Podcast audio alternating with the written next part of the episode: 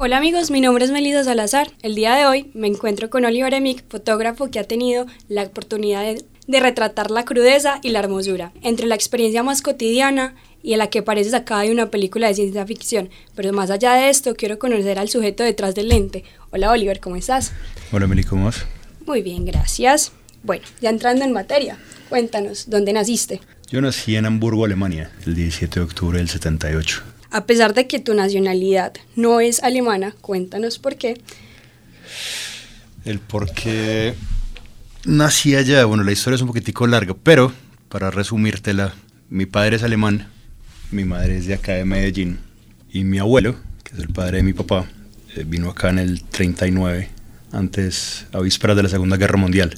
Entonces vino acá probablemente como para salir de la guerra y en en recortas, pues como para resumírtelo, conoció a alguien acá. Él se enamoró de una chocuana. O sea, yo técnicamente soy mitad alemán, mitad chocuana.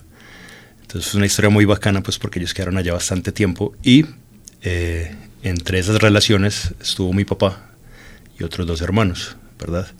Mi papá después de que mi abuelo murió, eh, tomó la decisión de irse a probar suerte a Alemania.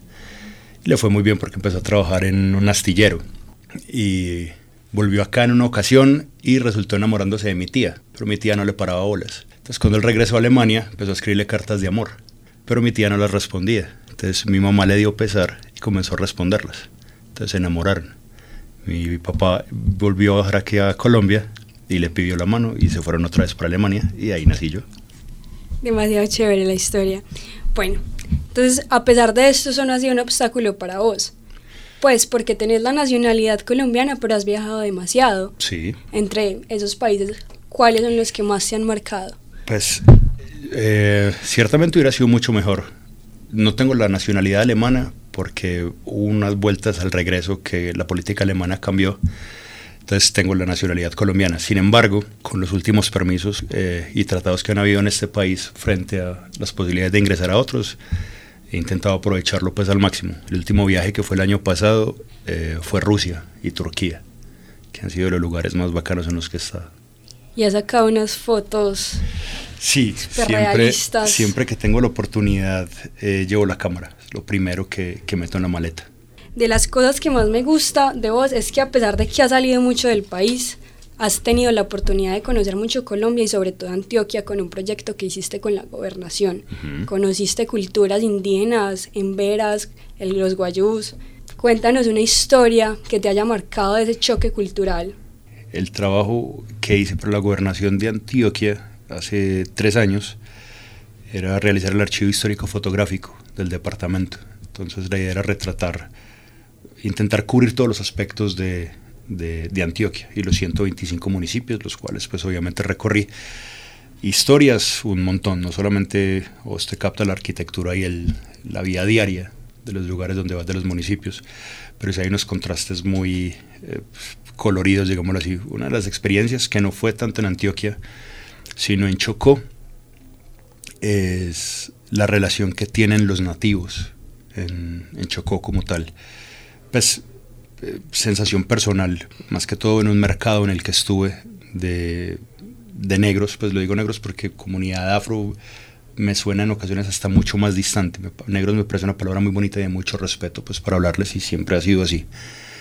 Eh, fue en uno de los mercados en los que estuve tomando unas fotografías y fui a comprar un, un pescado y la reacción de ellos frente a las comunidades de los Embera, pues la sensación que me produjo fue que los, las comunidades negras tratan a las comunidades indígenas como los blancos trataban a los negros en cierta época.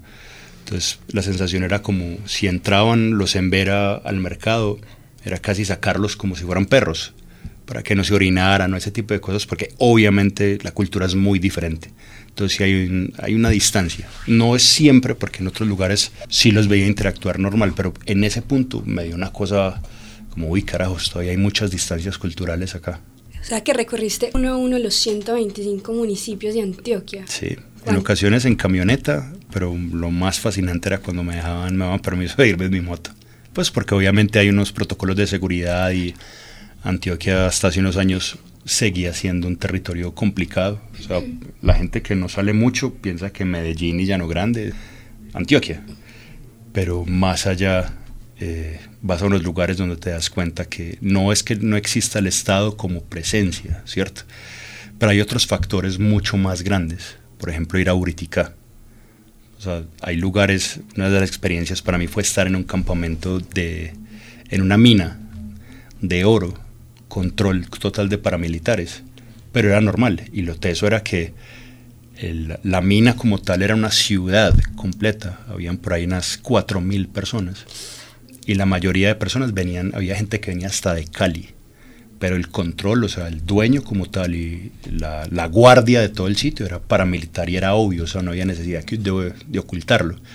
Y así te vas a otros lugares donde te paraban en la carretera, o sea, Antioquia sigue teniendo focos muy fuertes de control que no es necesariamente el Estado el que hace la presencia. Entonces eso genera historias muy bacanas de tener que tomar cerveza con ellos, eh, que te cuenten cosas y, las situaciones son a veces son surreales.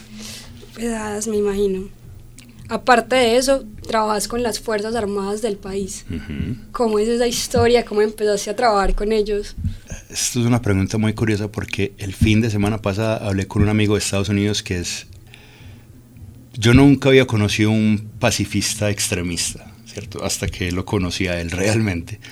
Es una persona que ni siquiera películas de violencia o videojuegos, o sea, todo le parece una cosa descabellada hacer una apología a la violencia y bla, bla, bla, lo cual tiene mucha razón. Eh, sin embargo, él me decía, vos que haces unas fotografías tan maravillosas, como demonios retratás y exaltás de esa manera la guerra? Entonces, es una pregunta muy profunda. Yo simplemente me limité a decir que yo no estoy a favor de la guerra ni la violencia, pero no voy a eh, negar que las máquinas de guerra son fascinantes. O sea, para mí un tanque de guerra, o sea, la ingeniería es lo que me, lo que me parece tan bonito, que por debajo uno sí puede decir que tienen, son símbolos de poder, eso está claro y eso no sería para discutirlo pues acá, pero el caso es que entré primero a la Fuerza Aérea porque quería retratar la cotidianidad de ellos, de lo que es un humano, un hombre y una mujer con un uniforme haciendo una tarea, así como hay médicos, abogados, veterinarios, hay pilotos de combate, hay pilotos de rescate y ese tipo de cosas. Entonces empecé con ellos en el 2009, en el 2009, finales de 2009. Y el trabajo se empezó a dar, se empezó a conocer por el resto de ramas y hasta el día de hoy ahora trabajo mucho con el grueso de las Fuerzas Armadas, especialmente con Fuerzas Especiales, que es una categoría totalmente diferente en las ramas militares. Y lo has sabido retratar a veces como hasta héroes, porque uno, a pesar de de tener a veces un conflictivo representación. A veces uno ve las fotos y se retrata algo como muy diferente. Hay una cosa, hay un punto ahí muy teso y es, eh, uno no puede negar que el retrato sí es para dignificarlos, exaltarlos y casi que mitificar eh, a, los, a, los, hombres de las fuerzas. eso está claro. Y lo digo no como si fuera algo... Eh, como si fuera una mentira, ¿sí me entendés? Porque si bien eh, hay historias, como en todo, hay curas que tienen sus líos, hay médicos corruptos, hay abogados corruptos, hay militares también corruptos, y no simplemente soldados, cabezas, ¿cierto? Eso se ha visto, ¿cierto? El general de la policía tiene un problema grandísimo que lo sacaron, en fin, pero no son todos, y siempre he pensado que cualquier institución eh, tiene unas bases muy puntuales, ¿cierto?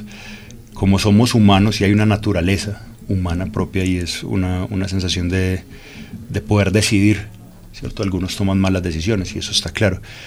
Pero los manes sí me parecen héroes, como los bomberos, como los rescatistas, como los juanos. Es un trabajo muy difícil. O sea, viéndolo bajo cualquier categoría, vos te vas mucho tiempo a, a un trabajo que es combatir, porque eso son combatiente, y tenés familia, tenés hijos, tenés aspiraciones, un montón de cosas. Y es muy teso porque es un trabajo puntual de alto riesgo. Entonces estos manes no solamente aprendí a conocerlos en operaciones militares, sino que son unos devotos de, rescatar gente y no solamente sus propios hombres. Entonces he tenido oportunidades de acompañarlos que súbitamente estamos tranquilos cuando una llamada de reacción de alerta y es una, una indígena que la picó una culebra y está en embarazo y está, las condiciones climáticas no son las mejores. Estos manes van, así como si fuera un soldado y hacen puentes. Los he visto hacer muchas cosas. O sea, a pesar de, sí hay famas y el problema es que unos pocos son los que se encargan de hacer las, las, tachas, ¿cierto? Pero en mi experiencia personal he conocido grandes hombres en, en, las fuerzas, personas que en verdad sienten que lo que están haciendo es, es, está bien, ¿sí me entendés? Y que lamentan en ocasiones ese daño colateral y que eso es lo que pasa en la guerra, por lado y lado. Siempre hay daño colateral, el que sufre es el que no está metido puntualmente en el conflicto. Claro, me imagino que has tenido que presenciar operaciones súper tesas. ¿Has colaborado en algún momento o simplemente retratas? Jamás, jamás, jamás, jamás. Una de las reglas que tiene un fotógrafo, eh, pues por ejemplo documentalista, un fotógrafo de combate, es no meterse. Hay dos, hay dos, hay dos tipos de fotógrafo militar. El que hace parte de las fuerzas y el que las retrata desde afuera. Un militar que es fotógrafo, si llegara el momento, él baja la cámara y saca su arma, ¿cierto? Pero ese no es el caso. Yo lo que hago es disparar con mi cámara. Y siempre procuro estar, lo intento, que en ocasiones es complicado, pero intento ser lo más parcial, eh, imparcial, perdón, en, la situación. Pues es, es, jamás me atrevo, uno no puede meterse, porque cuando se mete toma, toma bando activo. O sea, vos como fotógrafos técnicamente siempre estás en un bando, tenés una intención de retratar algo, ¿cierto? pero uno procura que sea lo más aproximado a la verdad, porque el fotógrafo también tiene, la cámara es un arma muy poderosa y uno se ve, uno puede percatarse en las noticias o en las fotografías que aparecen en internet. Un fotógrafo, una buena fotografía es un arma poderosísima, es un arma muy poderosa que se, y puede manipular la verdad. Yo procuro no hacerlo, simplemente me gusta retratar momentos. Bueno, cambiando un poquito de tema, ¿cuál fue el momento crucial que debe tener todo fotógrafo que dijo, de esto voy a vivir? ¿Cuál fue ese momento tuyo? El mío, el mío fue un jueves a las 4 de la tarde, mientras trabajaba en una agencia de publicidad. Yo me gradué como publicista. Eh, sin embargo, no era lo que me mataba, pues realmente. Entonces, yo me acuerdo que cuando salí del colegio me fui para el Amazonas me iba a ir 15 días, pero terminé casi dos meses por allá y me llevé una cámara y me llevé seis rollos. Cuando regresé, eso fue en el 99, casi que en el 2000. Cuando regresé, todos los rollos estaban velados, porque era torpe para ensamblarlo, ese tipo de cosas, y realmente no entendía mucho de fotografía, pero me quedaron dos fotos. Esas dos fotos me hicieron pensar, ve, esto es lo que me gusta. Pero fue cuando es jueves a las 4 de la tarde, estaba súper soleado y yo solamente quería montar en bicicleta y comerme una paleta, pero no podía porque estaba pues, al frente de una pantalla computadora haciendo una campaña. A la semana siguiente yo renuncié y me fui para Bahamas a trabajar como carpintero, un año. Y fue durante ese año y conviviendo y eso que fue una experiencia maravillosa que llegué al término de, de ese año y dije yo voy para regreso a Colombia y con lo que tenga compro mi equipo y voy a darle a la fotografía y hasta el día de hoy con eso pago la renta. El momento, el momento fue esa, esa salida y tomar la decisión de que uno en verdad debe perseguir lo que le gusta. Esto es El Ensayadero. Antes del programa habíamos hablado y me habías dicho que en este momento estabas muy quieto. Y vos que sos prácticamente un nómada, sentís que sos una zona de confort. Cuéntanos cuál es la próxima aventura que sigue. Bueno, la zona, la zona de confort puntualmente te la dije porque hay algo que sucede, es que tenía ya tanto material fotográfico que me pasé fue los días como revisándolo y seleccionándolo. Eso es bacano, pero hace que uno cometa un error muy grande y es dejar de salir. Entonces yo llevaba todo este tiempo saliendo bastante y súbitamente eh, parece que me era como estancado. Eso fue lo que me pasó con Rusia. Eh, cuando me quedo mucho tiempo quieto, me empiezo a desesperar o me empiezo como a apagar. Entonces empiezo a, me da como pereza crear proyectos. Entonces recientemente me, percaté de ese error, unos amigos me hicieron percatar de eso, me dijeron, hey, weón, te estás quedando, estás quedando quieto acá, relajado en tu computador, eh, tenés un montón de cosas que tenés en la cabeza. Yo había hablado que uno que quiero hacer a mitad de año está Tacoa, por ejemplo, pero siempre mis viajes son pensados con mi moto. O sea, mi moto es, es la, no es solo de la moto, es que hay algo, hay una frase, y es que si cuando parqueas tu motocicleta no te volves a girar para verla, no tenés la moto correcta. Y mi moto desde el 98 es, es, eso, es como, como Sancho Panza. el, el, caballo como tal, es como el, caballo que nunca tuve, eso es mi moto para mí. Entonces, mientras más cargada la vea, mientras más sucia la vea, y cuando paro en una curva de una montaña con ella y hay un buen atardecer, esa es, no es mi novia. Hay amigos que dicen que si yo pudiera dormiría con ella, pero no es así. Sin embargo, siempre pienso en ella es por el recorrido. Suramérica tiene una cosa muy, muy fascinante como la tienen otros puntos de la Tierra, pero culturalmente tiene una riqueza que en ocasiones uno apunta más para arriba, ¿cierto? Y no me refiero a Norteamérica porque América sigue siendo la misma completa, desde de punta a punta, ¿cierto? Me refiero más a Europa, India, Asia, ¿cierto? Que son culturas que para uno son, no son cercanas.